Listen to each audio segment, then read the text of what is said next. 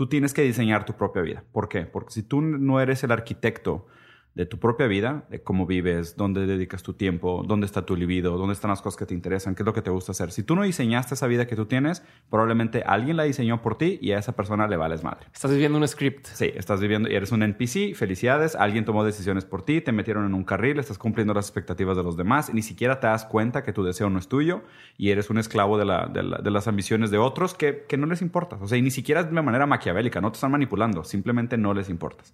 Entonces, en ese sentido, yo creo que la filosofía es como una cura para esa enorme ceguera moderna y el hecho de que hemos estado zombificados por el falso entretenimiento durante tantos años que la gente ya no piensa por sí sola.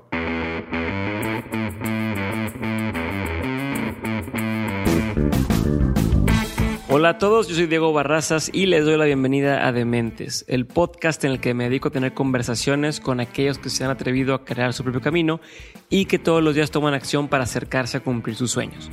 Todo esto lo hago con la intención de desmenuzar sus experiencias, entender su forma de pensar y tratar de encontrar entre sus historias los aprendizajes, las herramientas y la inspiración que necesitas tú para tomar decisiones y dar el siguiente paso hacia adelante. En otras palabras, para que empieces a hacer o sigas haciendo. No nada más para que estés soñando con querer algún día empezar algo por ti mismo. Hoy les traigo un episodio con un nuevo amigo, él se llama Diego Rusarín, y les cuento un poco más de él de una vez porque en el episodio casi no platicamos de su historia. Eh, como bien lo saben, en dementes.mx diagonal Diego Rusarín les voy a dejar los enlaces a sus canales, a otras entrevistas que le han hecho y a todas las referencias que hablemos el día de hoy. Pero así que por lo pronto entonces les cuento un poco más de Diego. Y les adelanto también eh, que esto pues a lo mejor se hace, a lo mejor no se hace, pero estamos planeando hacer un curso en línea juntos para dementes on school. Así que estén al pendiente de eso y si sienten que es una buena idea, pues díganos ahí por redes sociales. Entonces ahora sí les cuento un poquito más de Diego. Diego Rusarín nació en Brasil pero ha vivido en varias partes del mundo, de hecho habla un chingo de idiomas. Su preparación profesional inició en el diseño industrial, pero luego hizo una maestría en Experience Design y Food Design en el Politécnico de Torino y se clavó muchísimo en el diseño de experiencias humanas. Trabajó seis años en PepsiCo y cuando se cansó de la vida corporativa buscó algo más y viajó durante cuatro años por el mundo buscando entender la relación que existe entre el ser humano y el alimento. Y como siempre le había interesado este tema de la psicología, la filosofía, el psicoanálisis, decidió combinar todas esas habilidades y hoy lo que hace y todos sus negocios siempre tienen que ver con el mundo de la psicología, el mundo de la filosofía y el mundo del diseño. Así que esto es más o menos lo que es o lo que hace Diego Rusarín. Espero que disfruten mucho este episodio en el cual hablamos de muchísimas cosas que al menos para mí son muy interesantes. Si también son interesantes para ti, disfrútalo y dime en redes sociales qué te pareció.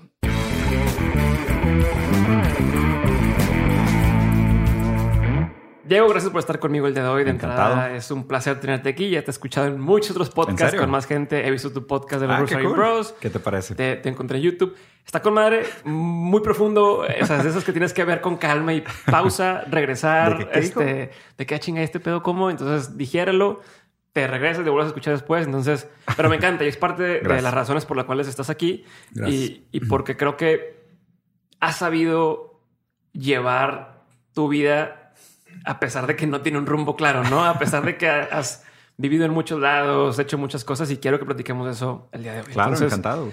Antes de entrar con fuerza en ese tema, quiero irme un paso más atrás. Sé que te gusta mucho la filosofía. Entonces, quiero como entender la importancia de ese pedo, ¿no? Mucha gente toma la filosofía como si fuera qué hueva. una cosa, o como qué hueva, o como un concepto extremadamente abstracto y para qué le dedico tiempo a eso si nunca lo voy a entender. ¿no? Entonces quisiera que me ayudaras a, bajarlo y entender por qué me debe interesar la filosofía y de ahí agarramos. Híjole, son 152 motivos, pero vamos a... no, no, te creas. Eh, ¿Qué pasa? Eh, yo veo como Obviamente, y no soy filósofo, ¿no? O sea, me, interesa mucho la filosofía desde muy pequeño, siempre he sido sumamente curioso. Y, todo esto que dices de pues, mi perfil raro y lo, extraño que ha sido mi carrera profesional y mi rumbo profesional, de alguna manera está conectado con mi confort de navegar en la ambigüedad. Y creo que de ahí también la parte de por qué me gusta la filosofía y por qué siento que la gente se beneficiaría de entender algo de filosofía en su día a día. Y no lo digo en el sentido de, oye, tienes que leer tantos libros de filosofía o empieza por República de Platón. ¿Sabes? No, no, no, no, no lo veo así. O sea, si no vas a ser filósofo, pues ¿para qué? Pero sí hay algo muy importante por detrás de la filosofía, que es el pensamiento crítico. Y eso es lo que promuevo. O sea, más bien lo que tienes que enseñarte, aprender, es aprender a pensar. Y tienes que aprender a entender el mundo. De una manera es así. Si tú no tienes una visión y uno de mis tres, tres objetivos de, de, lo que quiero hacer con este proyecto que empecé en redes sociales hace como unos dos meses, uno de ellos es Design Your Own Life. O sea, tú tienes que diseñar tu propia vida. ¿Por qué? Porque si tú no eres el arquitecto de tu propia vida, de cómo vives, dónde dedicas tu tiempo, dónde está tu libido, dónde están las cosas que te interesan, qué es lo que te gusta hacer. Si tú no diseñaste esa vida que tú tienes, probablemente alguien la diseñó por ti y a esa persona le vales madre. Estás viviendo un script. Sí, estás viviendo y eres un NPC, felicidades, alguien tomó decisiones por ti, te metieron en un carril, estás cumpliendo las expectativas de los demás, y ni siquiera te das cuenta que tu deseo no es tuyo y eres un esclavo de, la, de, de las ambiciones de otros que, que, no les importa. O sea, y ni siquiera de manera maquiavélica, no te están manipulando, simplemente no les importas. Okay. Entonces, en ese sentido, yo creo que la filosofía es como una cura para esa enorme ceguera moderna y el hecho de que hemos estado zombificados por el falso entretenimiento durante tantos años que la gente ya no piensa por sí sola. Entonces, yo todo lo que digo es, no, ¿sabes qué? O sea, no me sigas, no sigas a nadie, más bien aprende a pensar por ti mismo. Y, okay. y, probablemente no hay ningún mensaje más valioso que se pueda dar en la modernidad, donde todo el mundo lo que ofrece son mensajes de microondas y ¿sabes? sabiduría de pacotilla, uh -huh. donde cuando realmente lo que todos deberíamos estar buscando es cómo le hago yo para entender mejor el mundo, cómo le hago yo para tener un pensamiento más crítico, cómo le hago yo para tener una opinión más educada sobre los temas, para no volverte en una cajita de eco de algo que no es tuyo, que no es tu idea, Repetir no te ideas. pertenece, exactamente, y no, y no te está llevando a ningún lugar, porque realmente, de nuevo, a nadie le importa tu felicidad. En serio. O sea, tal vez a los demás de manera transitoria, de manera empática, simplemente como un reflejo a ellos, pero a nadie le importa tu felicidad, más que a ti. Entonces, si tú okay. no te estás haciendo cargo de ellas, créeme, o sea, nadie se va a hacer cargo de ella. Sí, no, y hay un chingo de gente que dice, este, ay, quiero hacer proyectos sociales y quiero ayudar a la gente, pero no, no han resuelto su desmadre y su propia sí. vida. Y es como el ejemplo este de la mascarilla, ¿no? De claro. en el avión, ponte primero la mascarilla tú y después ayudas al de, claro, al de lado, que si no, sí. no puedes hacer nada. ¿Cómo le hace a alguien para desarrollar este pensamiento crítico. Cuestiónalo o sea, todo, aprende a hacer las preguntas correctas. Yo creo que, no sé por qué, como que, digo, obviamente sé por qué, ¿no? El, el, el sentido es que eh, nos hemos acostumbrados a buscar como estos microdosis de dopamina que nos mantienen enganchados y es como, vi una frase padre, la compartí, ya soy dueño de ese conocimiento, ¿no? Cuando realmente no es cierto. O sea, si, si tú no llegaste, si tú no sufriste el proceso racional para llegar a esa conclusión, probablemente la frase tampoco te va a significar tanto o no, o no va a tener el peso, no, no va a tener ese cambio subjetivo en ti, en el entendimiento del mundo, para que la frase funja la función que debería fungir. Es tan sencillo como cuando nunca has hecho un negocio y llevas contabilidad en la, en la escuela y te pasa de noche hasta, que, hasta que ya lo viviste claro. y dices, ay cabrón, ya entendí la importancia sí. de este pedo. O cuando alguien que es, no sé, un, un motivational speaker, alguien de motivación claro. que te dice, para emprender tienes que trabajar más que los demás y tú lo repites como si fuera tu mantra, pero no sabes qué significa. O sea, tú, tú no, no, o sea, no has vivido esa tortura. O sea, no, no entiendes lo que es trabajar el triple que otra persona y que la otra persona le den un aumento porque es sobrino del dueño. Pero si a ti no te tocó vivir ese contexto, tú no entiendes realmente el significado subjetivo de lo que implica la frase. Entonces, ese es el problema de esta generación. Esta generación tiene pseudo conocimiento, no tiene conocimiento. El pseudo conocimiento es como un placebo, donde tú crees que sabes porque repites cosas, pero no sabes cómo llegaron a ese conocimiento. Y muchas veces el verdadero valor de las ideas está en cómo llegaste a ellas, no ellas en sí. Entonces, okay. yo creo que mucho de... Si la gente quiere empezar hoy a tener este tipo de cosas, se debería importar mucho menos por las respuestas y mucho más por las preguntas. Y la verdad es que te das cuenta cuando la gente es mediocre porque es muy mal haciendo preguntas. No sabe hacer las preguntas correctas. O sea, okay. y, y, y, obviamente está todo el mundo muy ganchado en cuáles son las respuestas, las respuestas, y quieren buscar esos golden nuggets de 30 segundos de, wow, esta frase me abrió los ojos. Dude, no te hizo nada. O sea, no, es más, peor, porque te dio una falsa idea de que sí y ni, ya ni siquiera te vas a dar la tarea de, de buscar esa respuesta y de... de cuestionarte porque crees que ya te dieron la respuesta y crees que con eso es suficiente, cuando realmente no. O sea, todo okay. está incluido en el, en el proceso racional de llegar ahí, en la tesis, en la antítesis, en la síntesis, o sea, en todo lo que está implicado. La experimentación y, y, y, si no lo vives, no sirve de nada. Ok, y, y ¿cuáles serían algunas de mm. estas preguntas? Yo me imagino que hay muchas preguntas, pero ¿cómo... ¿Cómo? Y te digo porque, bueno, cuando estás en consultoría es parte de lo que tienes que aprender a hacer, ¿no? Claro. A, a, más que yo llegar y darte respuestas es encontrar las preguntas adecuadas. Uh -huh. ¿Cuáles serían las preguntas o algunas preguntas hay, que podríamos empezar a hacernos? Uy, hay una, hay una muy buena. Digo, para casi todo lo que te tienes que preguntar es quién se está beneficiando. O sea, es qui, la famosa qui bono, ¿no? O sea, qui bono es, es esta frase de en cualquier momento que tú, por ejemplo, no sé, entras a un sistema o entras a un negocio o estás cuestionando una ideología o un sistema político, un sistema ideológico, un dogma, lo que sea. La pregunta es quién se beneficia. O sea, de, por tras de casi todas las cosas que suceden hay pues, hay deseos, hay ambiciones, hay actores y lo que tienes que pensar es siempre quién se está beneficiando de lo que está sucediendo.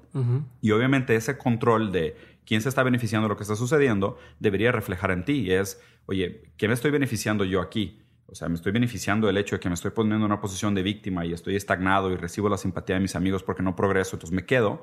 O me estoy beneficiando porque estoy manipulando al otro desde una posición de control. O sea, siempre tienes que tener ese cuestionamiento de quién se está beneficiando de los contextos. Esa es una muy buena pregunta. O sea, siempre que te sientas medio perdido en, en una situación, puede ser laboral, puede ser profesional, puede ser amorosa, puede ser política, puede ser de amistades, lo que sea, siempre pregúntate quién se está beneficiando. Ok, y ahorita que regresemos, ¿tienes alguna otra pregunta que podríamos hacer? Con, con, esa, porque, con, esa, tienes para, tienes para exacto, tienes para, para darle. este, es decir, ahorita mencionabas que a la gente no le importa realmente tu felicidad o qué pasa entonces con todos los que alguna vez trabajamos o que están trabajando en una empresa donde te dicen tú eres lo más importante o queremos que estés contento y, y, y a veces no con el director no tiene ni idea quién eres, los dueños no saben quién eres. Claro. ¿Qué se hace ahí? Pues, la, o sea, pues exactamente. ¿Por qué te quieren ver contento?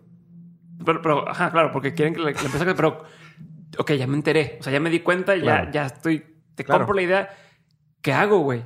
¿Para dónde me hago? Ahí lo que tienes que preguntarte tú es tú qué quieres. Ok. Y eso, o sea, la siguiente pregunta es, oye, pues digo, si ya te diste cuenta que te estás dejando manipular por una situación, o no sé, el típico caso, ¿no? estoy en mi vida corporativa, me choca ser godín, o estoy en la escuela, no me gusta lo que estudio, eso, ¿y, ¿y por qué estás estudiando lo que estudias? ¿Estás ahí porque es un deseo tuyo? ¿Es porque fue un deseo de tus padres que estás cumpliendo que no querías? O sea, ¿qué te beneficias tú de hecho de ponerte en esa posición de víctima donde estás estudiando una carrera que no te llena? ¿O por qué estás en ese trabajo que no te lleva a ningún lugar? O sea, ¿cómo te estás beneficiando?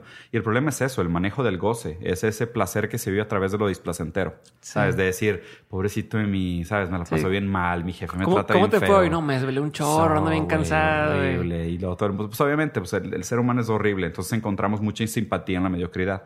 Porque pues cuando a ti te va mal, a los demás les encanta porque se sienten mejores consigo mismos y es bien fácil decirle a los demás, no, hombre, amigo, no te preocupes, vales un chorro. Y luego por dentro pues, sientes, soy mejor que él. Entonces, pues a la larga lo que tienes que salirte tú es de esa posición de víctima. Pero es, es complicado, o sea, son, son muchos temas porque implica... Es una implicación muy grande el volverte responsable. Y, y, siento que no tiene nada que ver con la edad. Hay gente que se tarda toda la vida y nunca es responsable de sí misma. Y es el ownership. Más que ownership, no, es accountability. O sea, la palabra me, me, gusta más accountability. Es ser responsable por ti, por tus actos y tus decisiones. O sea, ser responsable en el sentido de eh, yo, soy, yo soy responsable de mi propio deseo. Yo soy responsable de las cosas que me gustan y, cómo las disfruto. Y también soy responsable de lo que me costó alcanzarlas y de, cómo, las, y, cómo las manifiesto, cómo las proyecto. Y también pues, hacerte responsable de tus propias frustraciones y tus faltas. Y, y saber, oye, aquí soy bueno y aquí soy malo, pero yo sé. ¿Sabes? O sea, tengo tengo esa, esa introspección o tengo esa capacidad de saber pues, hasta dónde están mis límites. Y, digo, yo tengo muchas de las mías y tengo muchas de mis fallas. Y, tal vez hay muchas de las cuales ni siquiera estoy en contacto, pero pues es un proceso continuo. De nuevo, no es, no es una cosa como que, ah, ya, ¿sabes? Ya, ya me conozco. Ya, ya. palomita. Sí, ya, paloma, ya, ya. Tengo full awareness of myself, ahora sí lo que sigue. No, o sea, es algo de todos los días, pero eso, eso implica la responsabilidad, esa constante dicotomía y esa constante de nuevo, la comodidad de la ambigüedad, de decir, en ningún momento de tu vida te vas a sentir ni 100% en control, ni 100% direccionado, ni 100% eh, consciente de todo lo que está sucediendo, ni con todas las respuestas, ni hay una realidad, no, no existe una respuesta final para todo. No, lo que tienes que entender es que esa ambigüedad va a estar ahí siempre. Más bien es aprender a tolerarla y ni siquiera tolerarla, entender que así es, o sea, así funcionan las cosas. O sea, la vida no es justa. No. Y no tiene por qué ser...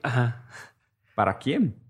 Exacto. O sea, si la pregunta, la, vida es justa, ¿para quién? ¿Para cuál de todos? O sea, según el punto de vista de quién y según los objetivos de cuál de nosotros. Y, ahorita que hablabas de las, de las, de este tema de que nos gusta sentirnos que ayudamos a otros y, y sentirte valioso porque le estoy dando un consejo a alguien más y claro. es, ¿crees que es una especie de puñeta mental en la que así yo ya no tengo que ser responsable de mí porque cuido al otro y ya nadie se fija en mí. Y pues, porque, digo, porque, porque, encuentro una tendencia muy grande o, en estos, este, como, como bien dice, gurús o influencers. De, o sea, hay una, como una generación de gente que empezó a compartir sus opiniones en redes y sus, y sus consejos y demás.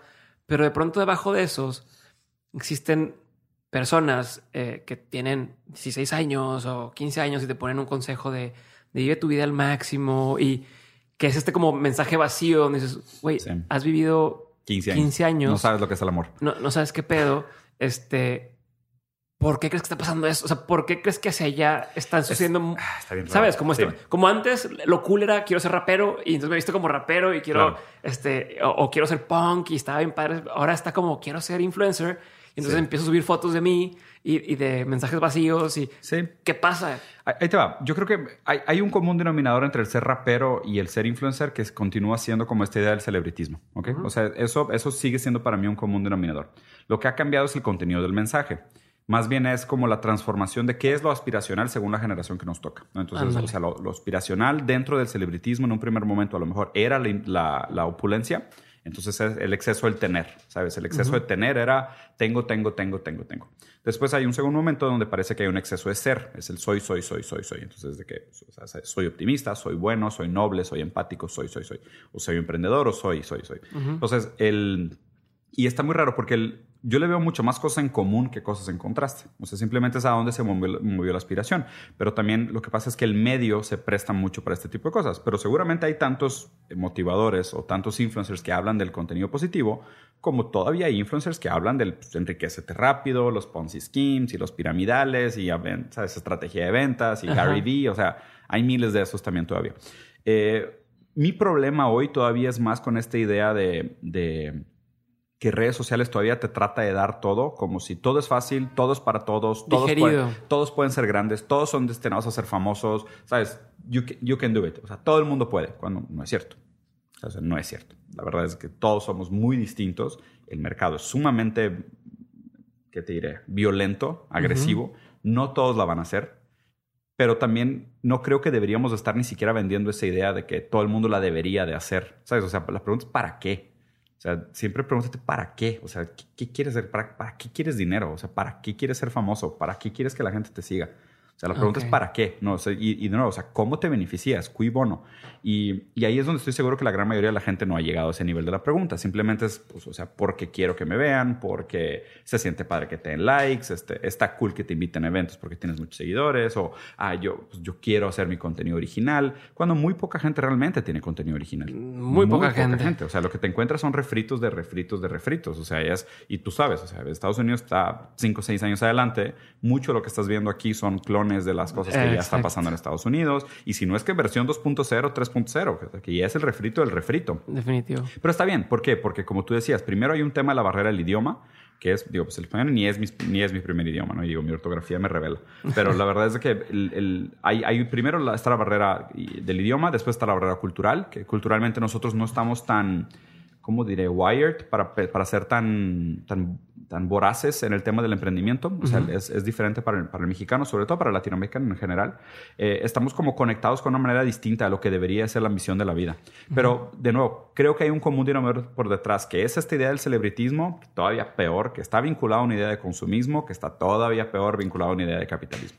Entonces, la verdad es que son muchos, muchos títeres, muchos títeres. Y, la gente tiene muy poca noción de por qué hace lo que hace y peor todavía, por qué quiere lo que quiere.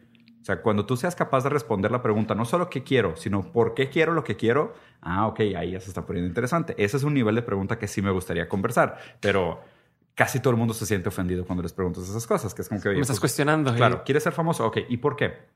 No, pero ¿qué quieres? ¿Por qué quieres ser famoso? ¿Y por qué quieres que la gente te siga? ¿Sabes? ¿Y por qué te gusta? O sea, ¿por qué necesitas la, la, validación de los demás para sentirte bien con sus puntos de vista?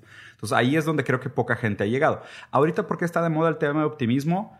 ¿Por qué? Por el speech políticamente correcto, porque está de moda ser políticamente correcto, porque, porque el positivismo, pues nadie te va a decir que no. Eh, o sea, no, te pueden negar que decir un mensaje positivo no te puede decir exacto, no. Es, es casi irreprochable, ¿sabes? Cuando yo soy mucho más radical, yo sí creo que sí está mal. O sea, yo sí tengo mi, perspectiva de que el exceso de positivismo está mal. ¿Por qué? Porque, te lo voy a poner así. Si viviéramos en un mundo de puro lodo, existiría lodo feo y lodo bonito. ¿okay? Porque nosotros funcionamos por sistemas de categorización. Nosotros entendemos el mundo catalogando, o sea, organizando por orden genérico. ¿no? Eh, si tú solo tienes felicidad y optimismo en tu vida, eh, nunca vas a entender realmente el valor de la positividad y el placer en tu vida si no tienes un contraste de momentos de sufrimiento. O sea, tú necesitas entender lo que es sufrir y lo que es la frustración para saber darle valor a cuando te vaya bien. Si tú todo el día solo te estás autorrepitiendo como si fuera un monólogo interno, que todo va a estar bien, que todo puedes, que tú eres especial, que tú, que, sabes, que alguien te va a descubrir. O sea, nunca vas a vivir el proceso transitorio de haberte sentido como mierda durante años de tu vida para después realmente desear de manera desenfrenada y voraz el éxito y la felicidad que, que, deberías de merecerte.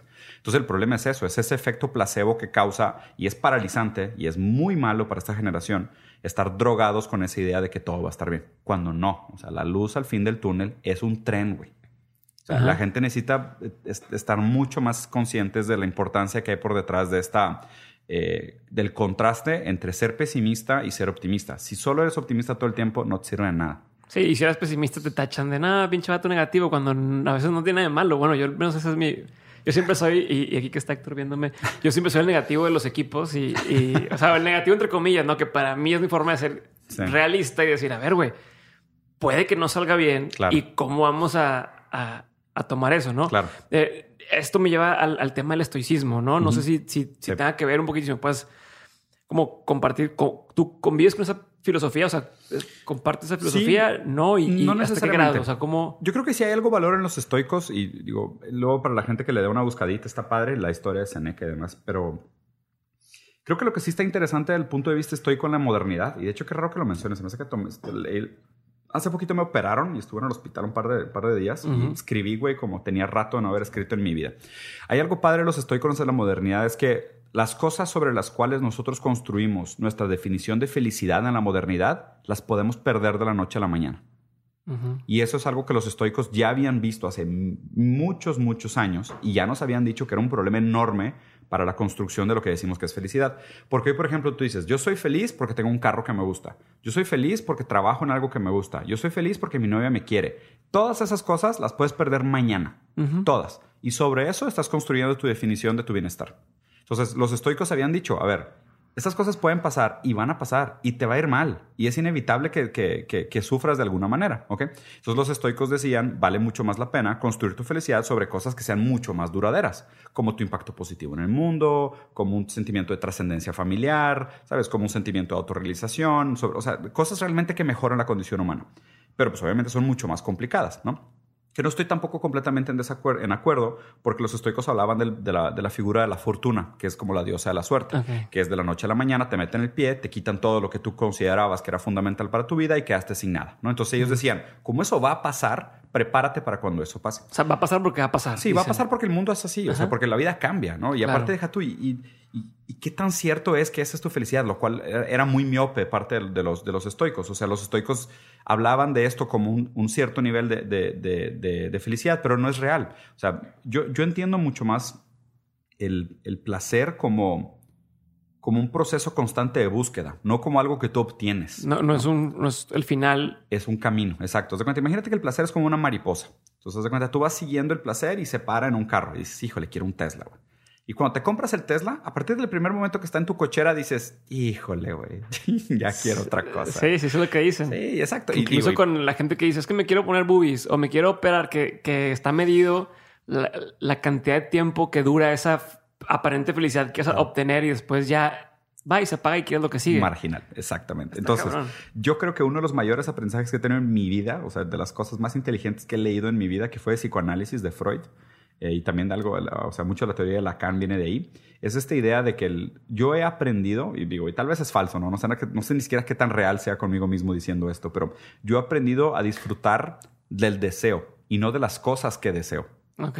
¿Sabes? O sea, y de hecho Del sentir, tengo ganas de esto, y se me antoja esto. Y, y de hecho todos mis amigos dicen que yo, tipo, yo manejo el tren del hype, ¿sabes? Porque es de que, por ejemplo, va a salir una película que me interesa y es de que, güey, va a salir esta película, va a estar bien chida, va a estar súper cool y puede pasar esto y puede pasar lo otro, Pasa la película y es de que, ¿qué tal esto? Eh, Sí. bien, estuvo bien. Pero yo disfruto mucho el proceso del hype. O sea, lo padre fue lo anterior Exactamente. Y, y, lo cool es de que he llevado esa misma mentalidad y es mi manera de funcionar, ¿no? O sea, yo creo que también la responsabilidad habla de que cada quien de alguna manera va a estructurar su manera de funcionar para obtener pues, el mayor nivel de satisfacción y el menor nivel de sufrimiento durante su día a día como objetivo de vida, ¿no? Pero mi idea es, si yo funciono así, o sea, si yo disfruto más del deseo que de las cosas que son el objeto de mi deseo, lo hago, por ejemplo, de manera profesional.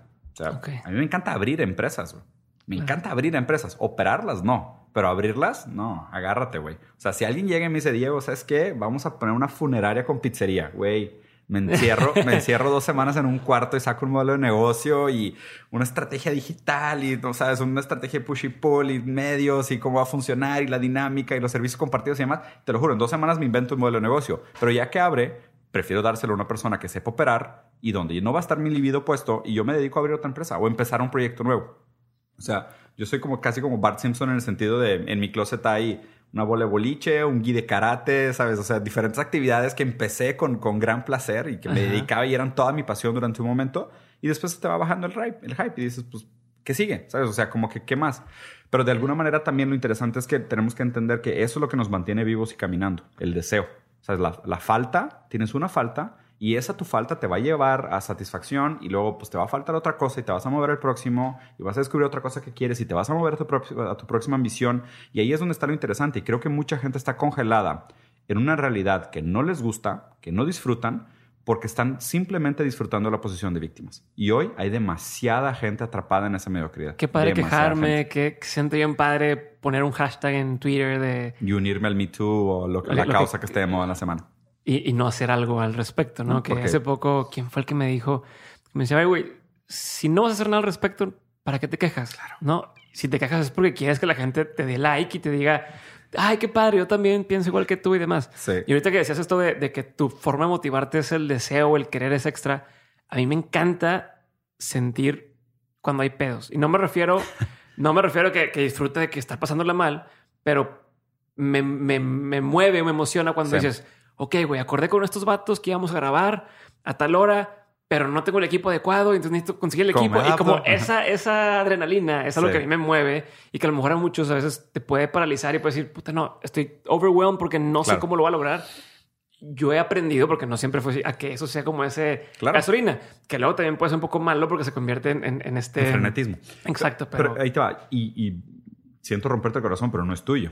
O sea, la humanidad cuando más ha progresado es en la adversidad. Claro. O sea, solo a través del conflicto hay progreso. O sea, y no lo digo solo de manera bélica. El, y, o sea, se puede aplicar este concepto tanto de manera macro como de manera micro. O sea, de manera macro, cuando el mundo está estagnado o en una situación de demasiado sufrimiento compartido, es cuando hay cambios radicales. Es cuando hay cambios radicales que generan un cambio en nuestra realidad. Y por otro lado, lo puedes aplicar de manera micro. Piénsalo así. Si tú tienes una idea y solo la compartes con gente que está de acuerdo con ella, tu idea no va a progresar o sea, tú necesitas someter esa idea a estrés. O sea, tú necesitas someter esa idea crítica para que esa idea progrese, porque solo a través del conflicto somos capaces de considerar las cosas como lo que son y como lo que no son. Y a través de esa contemplación de las cosas como son y como no son, tú puedes sacar un tercer momento de síntesis que es una base de la tesis y de la antítesis. Pero la gente no se somete a esto no, la gente le da miedo discutir y, no quiero llevar la contra y discutir, pelear. Y, les choca el debate y no quiero que nadie me cuestione y no quiero que e nadie me agreda. entre parejas. Es, de que, es que ¿por qué no tenemos que estar de acuerdo? No, güey, no tienes que estar de acuerdo en todo. En todo y cada quien tiene su opinión. Qué aburrido. Lo que es que puedan convivir no estando de acuerdo en algo y no pasa nada. Es parte de lo que le da saborcito, ¿no? A las Exactamente. Y eso, y eso, por ejemplo, es mucho lo que me molesta hoy de todo este concepto de lo políticamente correcto. ¿Sabes? Porque siento que el, ejemplo perfecto es, eres un chavo y cumpleaños tu abuelito. Ok. La diferencia entre, entre lo políticamente correcto y no es que te dijeran, eh, oye, pues cumpleaños tu abuelita, ¿vas a ir a visitarla? Que tú digas, no, qué flojera, iré X cada vez que voy, me tengo que quedar media hora y no hay internet padre en casa de mi abuela. Y no me sigue la plática. Exacto, y... no sé qué hablar con ella, está todo incómodo. Es como que, ah, ok, eres el, eres el peor nieto del mundo. Y political correctness sería, tienes que ir a visitar a tu abuela. ¿Sabes? Es como que pues, no tengo opción, güey. ¿Sabes? Entonces no, no tengo opción, ni siquiera entiendo. No puedo quedar mal y... y... no entiendo ni por qué tengo que ir. E, ese es el problema, ¿sabes? Es como decir, eh, en el momento que te obligan a hacer algo, Tú nunca hiciste el proceso de entender por qué es importante hacer ese algo. Simplemente lo haces por miedo al castigo. Ok. O sea, y hay, un ejemplo. Y esos son todos los paradigmas. O sea, es, eso, no es el, el, es que siempre se ha hecho así. Y... Exacto. Ve, te cuento, te cuento un caso de estudio que es súper padre. Hay 10 changos en una jaula, ¿ok? Y en medio hay una escalera con una banana. Cada vez que un chango... En medio hay una escalera con, con una banana, arriba. Entonces, haz de cuenta, los 10 changos se están viendo. El primer changuito se trata de subir las escaleras para dar la banana y le dan toques. Entonces se cae y le dan toques a todos. Le dan toques a los 10. Entonces el changuito se cae. El segundo changuito. cuando uno sube. 10 toques a los 10. Exacto. Entonces, el segundo changuito trata de subir, le dan toques a todos y de que todos, ¿qué onda? El tercer changuito se trata de subir y todos lo bajan, de que, bueno, no te subas. En ese momento, sacan a uno de los 10 changos y meten a un chango nuevo. Inmediatamente el chango nuevo se va a tratar de subir a la escalera y los otros nueve lo van a bajar porque saben que si se sube le van a dar toques. Y así van sacando cada uno de los changos. Hay un momento donde hay 10 changos adentro, nunca ninguno se ha tratado de subir las escaleras y nadie deja que ningún chango nuevo trate de subir la escalera. Pero a nadie nunca le han dado toques. Está cabrón. Sí, sí, sí. Solo porque están condicionados a que antes me pasaron el conocimiento de que si alguien trataba de hacer esto, a todos nos iba mal. Entonces ya nadie lo puede tratar de hacer, aunque nadie sepa por qué. Así, así funciona el political correctness. Es, alguien me dijo que yo no podía hacer ese tipo de comentarios. No sé por qué, pero alguien me dijo que no lo puedo hacer. Entonces, o sea, tu tarea es en, pensar y entender, o sea, por qué se llegó a esa conclusión. El simple hecho de que te den el resultado de una conclusión lógica no tiene valor. Si tú no llegaste a ella a través de tus medios, a través de tu criterio, no te sirve nada, no tiene el impacto que tú crees en tu vida. Pero, y lo cabrón está, es, es, que muchas de esas cosas sí las sabemos, pero no, y, digo, y no las aplicamos en todos los aspectos. No, por, por ejemplo, no, por ejemplo, cuando alguien está con una persona que no es la adecuada y ya sabes que aunque le digas, tú ya sabes que aunque te diga no te conviene, hasta que no lo viva, lo va a entender. Y en ese aspecto sí lo entendemos, pero no lo vemos igual en el resto de, en el resto de las cosas. En un negocio, una cosa, creemos que ahí sí te va a servir mi consejo y lo vas a... No, güey, es lo mismo. Es, funciona. Hasta que no chingados lo vivas. No te va a servir de nada. Exacto. Y, y, y mucha gente me dice, o sea, y mucha gente de que, oye, pues es que por ejemplo, a mí me gusta mucho el tema del emprendimiento y de hecho esta semana quiero hablar específicamente del tema del emprendimiento. Y mucha gente, oye, pues no manches, o sea, tienes cuatro empresas, o sea, juego videojuegos ocho horas al día, leo todo el día, no, casi nada. O sea, me dedico a puras cosas que realmente me gustan porque mis empresas ya casi se operan solas, porque ya, ya estoy en un momento de mi vida donde estorbo más en la operación de lo que aporto. Hay momentos en los que donde sé que aporto mucho, entonces ahí sí me meto, pero hay momentos en la operación donde yo sé que no agrego tanto valor y la gente lo hace mucho mejor que yo, entonces ya no me meto. Y obviamente me gusta mucho jugar videojuegos y leer, entonces me dedico a esas cosas. Entonces, hay mucha gente que me dice, oye, pues, pues dinos cómo. O sea, ¿cómo le hiciste para hacer esto? Y, casi siempre mi respuesta es, no te serviría nada.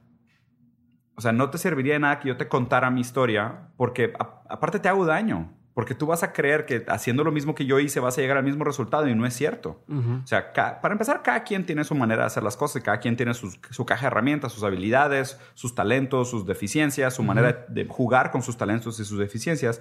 Y, y, lo que me preocupa hoy es que muchos de esos gurús de tanto el emprendimiento como la autoayuda te venden su fórmula como si fuera aplicable para ti. Y eso es muy peligroso porque puedes perder mucho tiempo tratando de aplicar la fórmula de alguien más en tu, en tu base y los resultados obviamente no van a ser los mismos. Y, en el tema del emprendimiento específicamente, mucha gente dice que, oye, ¿sabes qué? Pues que quiero trabajar en una empresa un rato, echar a perder la empresa a alguien más un rato para luego empezar la mía. Los skills que vas a aprender trabajando en un mundo corporativo prácticamente no te van a servir de nada en el mundo del emprendimiento. Créeme que si el proceso de emprendimiento son cuatro años de fracaso para después tener tu primer éxito, esos cuatro años empiezan si tienes 18 cuando empezaste a los 18 o si tienes 35 si empezaste a los 35. Pero esos cuatro años nadie te los va a ahorrar. O sea, un podcast no te los va a ahorrar. Un video, un tutorial de YouTube de cinco minutos no te lo va a ahorrar. Ni un congreso de 10 mil dólares en un fin de semana con Gary Vaynerchuk te los va a ahorrar. y la gente no quiere escuchar eso. Pero así es. O sea, lo, que más me, más me molesta de todo este tema es que las respuestas fáciles vienen con un costo tan grande y tan negativo y la gente no quiere escuchar eso. O sea, la gente prefiere quedarse con la falsa ilusión de que es suficiente. ¿Y, por qué? Porque no se dan cuenta que lo que realmente disfrutan es su posición mediocre de víctimas. Sí, está, hay un triángulo, ¿no? Que, que habla sobre ser víctima, ser este eh, eh, perseguidor y, ser y, siempre nos gusta estar changuito en la jaula. eh, estar en ese en ese tema no está, chingón. Y ahorita que dices esto de, del cómo se llama del, modelo a seguir justo antier pues estaba siguiendo en Twitter a Chase Jarvis no sé si lo ubicas.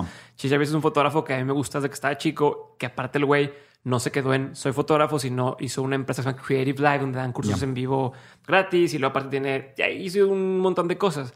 Y ponía, estoy en un vuelo, este QA, quien quiere preguntarme algo, y le digo, oye, vato, ¿qué es algo que tú creías antes? O sea, como un consejo que tú creías, pero que ahorita dices de que, no, está equivocado.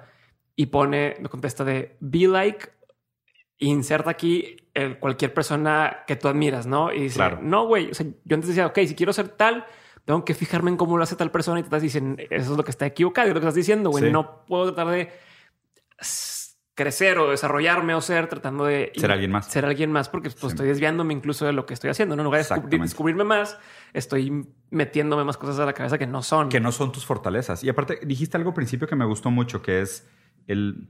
Uno de mis mayores pánicos hoy en día es esta inminente separación de clases socioeconómicas que va a haber y, y me da mucho miedo que la gente no ve lo difícil que va a ser la movilidad socioeconómica en el futuro. O sea, me refiero a lo difícil que va a ser para la gente que está en clase baja pasar a clase media o clase media subir a clase alta.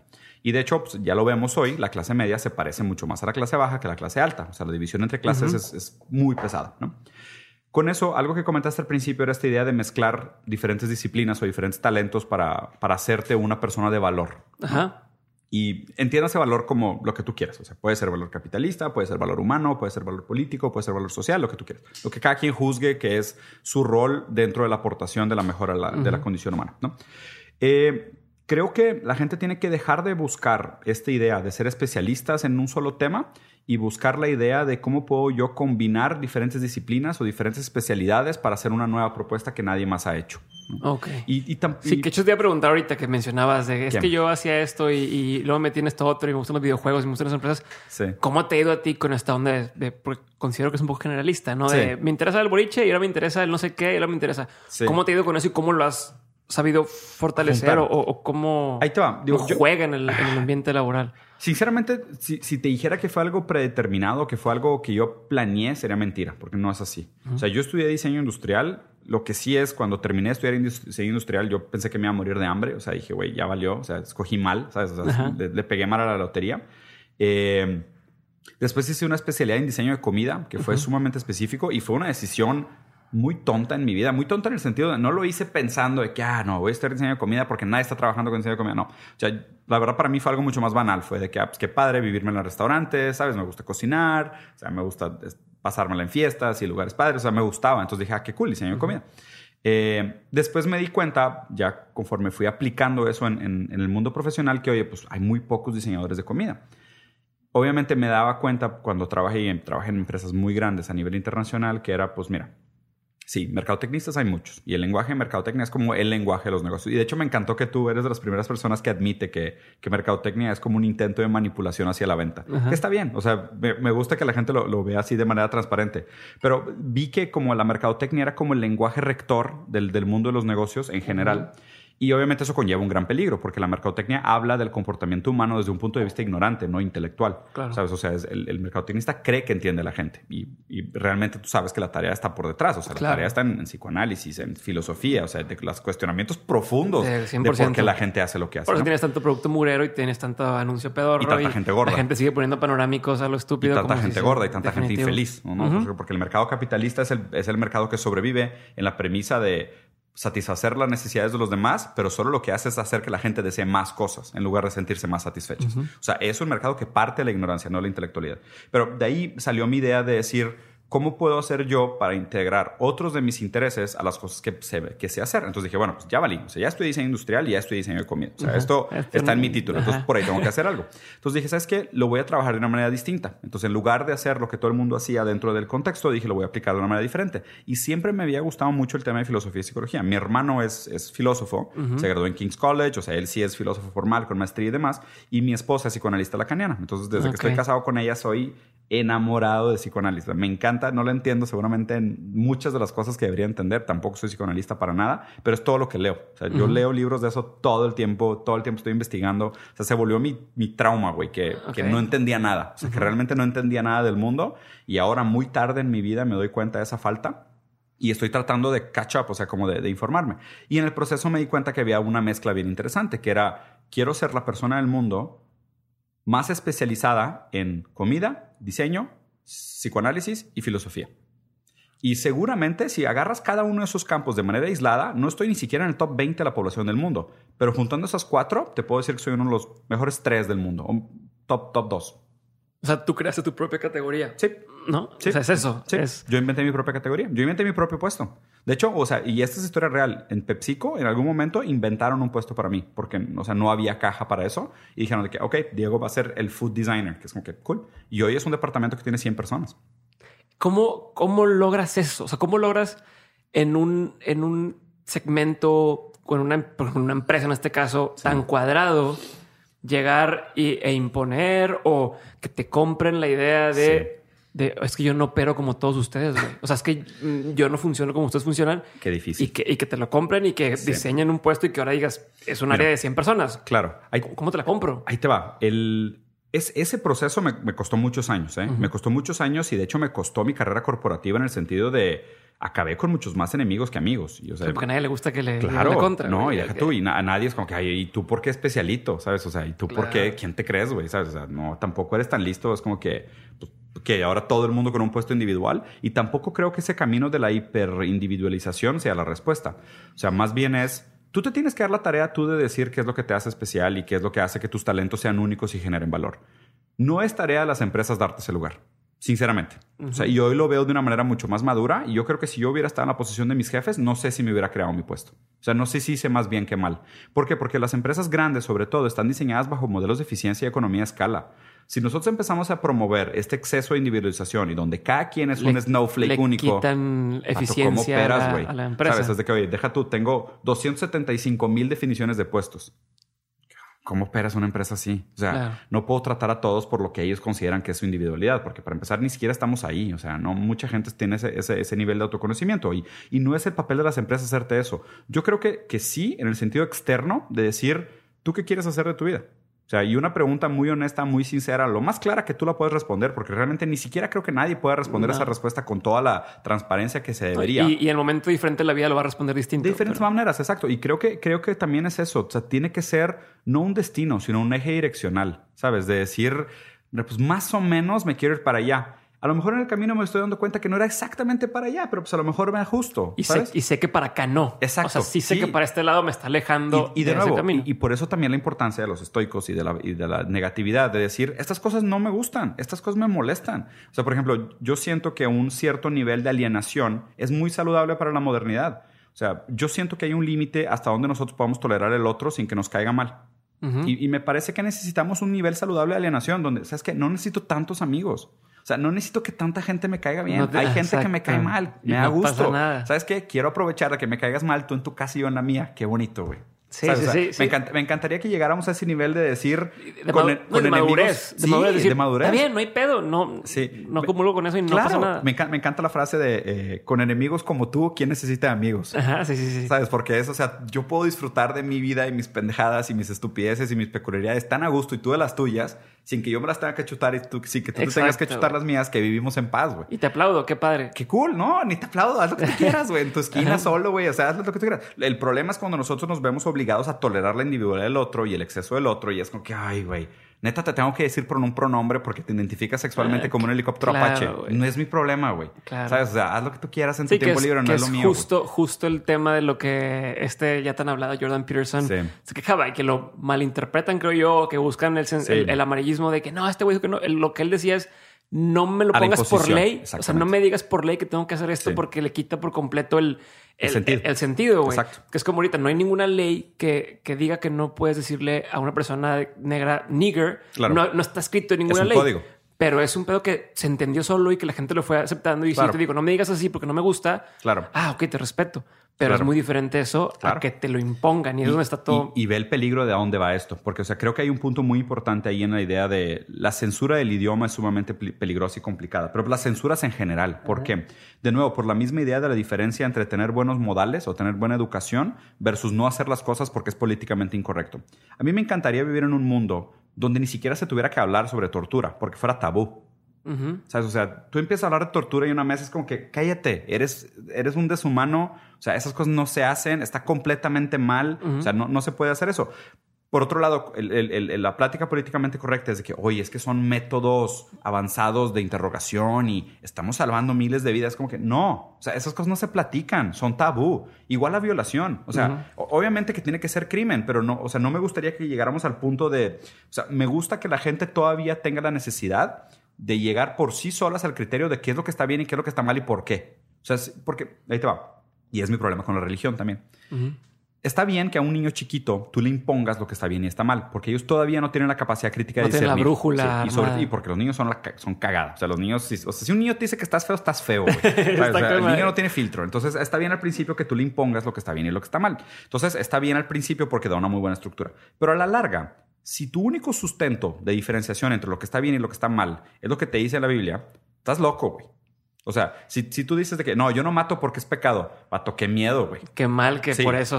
Porque si mañana ya no es pecado, que vas a ser asesino en serie, ¿ok? ¿Sabes? O sea, Exacto. tú deberías de tener un criterio propio y, una- y un, y un entendimiento propio de por qué llegas a esa conclusión. No debería ser por imposición. Y siento que eso es lo que está mal por detrás de toda esta idea de lo políticamente correcto. Con el políticamente correcto, tú le impides a la gente que tenga un pensamiento crítico correcto para llegar a las conclusiones de por qué está bien y por qué está mal hacer diferentes Es cosas súper paternalista. Es les, como. es- les estás privando la capacidad de pensar por sí mismos. Y eso es el mismo problema de casi todo lo que pasa en redes sociales. Todos los consejos de microondas y la sabiduría de paquetillo que te están dando te está privando del mayor valor que está por detrás del conocimiento, que es llegar por ti solo a esas conclusiones. Cuando tú no llegaste ahí, no te significa nada. Hola, soy Diego otra vez y ya sabes que en menos de un minuto regresamos con el episodio, pero antes quiero hacerte una recomendación. Si estás escuchando este podcast, existe una gran posibilidad de que seas el tipo de persona que esté involucrada en muchísimos proyectos al mismo tiempo, que busca formas de ser más creativa, que sabe que su salud es clave y que no solamente sueña con hacer cosas chingonas, sino que ya las empezó a hacer. Si eres ese tipo de persona de la que estoy hablando, entonces te recomiendo que pruebes Hack de Nutrox, un suplemento que a mí me ha ayudado a mantenerme al 100 y que tiene a mis amigos preguntándome que cómo es posible que me rinda tanto el día. Tomar hack a mí me ha servido para entrar mucho más rápido en ese estado de flow, o al menos es la forma más fácil que encuentro yo para describir cómo me siento. Y si alguna vez te has sentido así, entonces ya sabes a lo que me refiero. Si no, entonces pruébalo para que veas de lo que estoy hablando. Entra a nutrox.com, N-O-O-T-R-O-X.com y usando el código de descuento de mentes obtienes un descuento del 20% en tu primer compra. Así que ya lo sabes, chécalo y seguimos con el episodio. Está cabrón, güey. Oye, ahorita me voy a cambiar un poquito de tema y tiene que ver con, con lo que me llama mucho la atención lo que decías de que tienes varias empresas Sí. y ya casi no tienes que operarlas tú. Ajá. ¿Cómo le has hecho para hacer eso? O sea, ¿cómo, qué sistemas, cómo, cuál es la filosofía detrás de esto? ¿Cómo, Sí. cómo lo, lo logras? No, este, porque es algo que, que yo también estoy buscando y yo también quiero hacer y, y ahí voy en un camino, pero me interesaría saber para investigarlo por mí después. Claro. ¿Qué tipo de herramientas utilizas? Y no me refiero a herramientas de uso Slack, uso esto, sino No, no, no. eh, como Hay- lo que está sí, detrás, sí, ¿no? La- sí hay, sí hay concepto. un par de tips. O sea, lo primero es eh, asóciate con gente muy buena que tenga un skill set complementario al tuyo. ¿no? Entonces, o sea, si tú te asocias con gente que es redundante a ti en lo que hacen, probablemente lo estás haciendo. También sirve porque pues, de alguna manera haces este contraste de ideas y puedes complementar y está bien, pero es muy desgastante. Por otro lado, es si tú te asocias con gente que te complementa, tú puedes delegar responsabilidades. Entonces, por ejemplo, uno de mis socios, Nacho, o sea, Nacho es socio mío en casi todas las empresas que tengo, es Nacho y Llantada, no, Nacho Samo- Zamacona. Zamacona. Nacho es, es O sea, un genio, güey. Está con Checo, me, me comentó de Nacho. Nacho, sí. No, Nacho Zamacona. Y Nacho es, por ejemplo, es mi, la, mi- la otra mitad de mi cerebro, güey, en el sentido de... O sea, yo llego y digo, Nacho, vamos a hacer un modelo de negocio, güey, donde vamos a vender aguas en bolsitas de cartón, güey. Y Nacho de que, ok, dame cinco llamadas y dos semanas para hacer el modelo de negocio, güey. Entonces Nacho me dice, mira, corrida financiera, podemos gastar tanto, tenemos que levantar tanto Esos de son los proveedores. Exacto, esos son los proveedores, güey. Esto se puede, esta tecnología no existe, le podemos meter esto, sí. Muy bien, ¿no? Y es algo que me ha costado en el sentido de, al principio, él tenía un perfil muy de no sayer, ¿sabes? De, eh, eh, ¿cómo no va a jalar? Y la verdad, a mí algo que siempre me ha cagado es la gente que cree que criticar es un talento. Ah. ¿Sabes? La gente que, de que encontrarle problemas a Y las la- soluciones. y, y tuitean de, de que Exacto, no, sí. Roma, no sé qué. Yo, yo no siempre digo, vato, yo acepto espérate. todas las críticas del mundo mientras después de la crítica venga una propuesta nueva. Tú me puedes criticar lo que tú quieras mientras tengas un punto en oposición. Si tú tienes un punto en oposición, créeme que todas las críticas son bien recibidas, pero por ponme algo. O sea, ponte tú en el spotlight entonces y dime dónde eres mejor que yo. Exacto. Ahí sí bien recibido todo. Y es algo que hemos generado una dinámica bien chida, porque siempre que es de que llego con una idea loca, Nacho, o sea, si se puede, me dice, mira, así se puede, o si no, me dice, mira, esto no se puede, pero podríamos hacer algo así. Entonces, ah, cool, entonces now we're building. Entonces, ese es el primer nivel que es a nivel asociación. El segundo nivel más importante para que una empresa se opere sola es la construcción de equipos. O sea, tú tienes que tomar gente y ahí para, para mí de nuevo, uno de los skills más importantes hoy en día es eh, accountability. Eso te iba a preguntar. Es Ajá. contratar gente que sea responsable de las tomas de decisiones que hagan. O sea, yo quiero trabajar con gente que es de que, oye, tomaste una buena decisión, ten tu bono. La cagaste, te vas. El problema es que nadie quiere eso. Hoy todo el mundo quiere un trabajo donde si me va bien me pagas y si me va mal no es mi culpa. Sí, no, me estás premiando por hacer mi trabajo. O sea, tu trabajo es hacer cosas bien. No. Lo hice bien, premiame. No, güey, ese es tu trabajo. O sea, es lo, eso es lo mínimo que espero de ti. Exacto. Sí, lo mínimo güey. que espero de ti es que, no, sí, que puedas, ¿no? Si, si haces las cosas bien, hay premio. Si haces las cosas mal, te vas. ¿no? Entonces, ese, es, ese, es el segundo. Armar equipos de gente que tengan ese accountability. Decir, y mira, y de nuevo, y yo, o sea, mi profesión es equivocarme. O sea, yo me equivoco sistemáticamente. Y hay un valor muy grande en saberte equivocar. Y la gente hoy no, no solo no sabe equivocarse, sino que se muere de miedo de equivocarse. Porque la, la, gente estigmatiza mucho el fracaso. Hoy todo se trata de lo que haces bien, no de lo que haces mal. Cuando de nuevo hay tanto valor en lo que haces mal como en lo que haces bien. Y de nuevo hoy, por la falta, hay más valor en, la, en cagarla que en pegarla. ¿no? Pero okay. es que la gente no la quiere cagar. Entonces la gente, todo el mundo está en un camino de mediocridad, no para maximizar el éxito, sino para minimizar el fracaso. Entonces ahí de, de ahí viene partes casi... De, partes, otra vez del miedo. Partes de ahí de, viene casi toda la descripción de por qué la gente está tan mediocre hoy en día. Entonces, el segundo es armar buenos equipos, que es decir, contratar gente pues, altamente capacitada que tenga ese valor de accountability, o sea, gente que se haga responsable de si hace las cosas bien, qué bueno, si hace las cosas mal, qué mal, ¿no? Y el otro es contratar gente no tanto por, por el título o la experiencia que tengan, sino por su capacidad de adaptarse. Okay. Y eso para mí es algo sumamente importante. ¿Por qué? Y, y, ni siquiera es el hecho de contratar puros todólogos, ¿no? Pero sino gente que, que sepa aprender. Ese, ese, ese, ese, o sea, ese talento para mí es algo sumamente valioso. O sea, porque si tú agarras a una persona que es muy buena haciendo una sola cosa, tú sabes que solo le puedes pedir eso. Y la verdad es que el propio dinamismo del mercado profesional hoy no te permite crecer si, es, si eres muy bueno solo en una cosa. Okay. Es mucho más fácil agarrarte a una persona que sea, sabes, multifacética, self-taught, o sea, que es de que uh -huh. pues mañana llega una cosa nueva o cambia el sistema y, güey, en dos días ya le agarré, sabes, ya lo sé usar. Salió un programa nuevo de diseño, ya lo sé usar. O se puso de modo otra cosa, ya lo sé usar. O cambió la línea gráfica, no sé qué, ya la sé adaptar. E esa es la gente que para mí genera mucho valor. Y luego lo otro también para que las empresas se operen solas es que, primero, yo detesto el micromanagement. O sea, no Ajá. hago micromanagement. O sea, no me meto... ¿A qué hora llegaste? ¿Te acuerdas Me vale. No, me vale, pero suena hasta horrible. No sé ni cuántos días de vacaciones se toma la gente. A ese nivel. O sea, la gente que trabaja conmigo tiene ese nivel de confianza mía que es, oye, ¿te quieres ir? Vete, güey. O sea, mientras no dejes nada pendiente y las cosas estén funcionando y hagas, cumplas con tu responsabilidad, te puedes ir donde tú quieras. Pero si te vas y tronó algo porque no estuviste, te vas y no vuelves. O se necesitó algo, te marqué y no pude dar contigo. Te pues... vas y no vuelves. Sí, o sea, yo no hago micromanagement. O sea, yo creo que cada quien tiene que ser responsable por sus propias acciones y eso es una confianza que se va construyendo, ¿no? Y muy extrañamente tengo muy poca rotación. Muy, muy poca rotación. O sea, para hacer agencia creativa, que la, la gente es muy mercenaria. Claro. O sea, tengo, sí, sí, tengo sí. gente muy buena, de altísimo valor, de altísimo talento. Hemos construido una relación muy padre. O sea, tienen ellos toda mi admiración. Eh, son personas que, sobre todo en el trabajo creativo, porque no creo que esto sea un valor universal profesional, pero en el trabajo creativo sí, es contratar gente que tenga un punto de vista sobre la vida.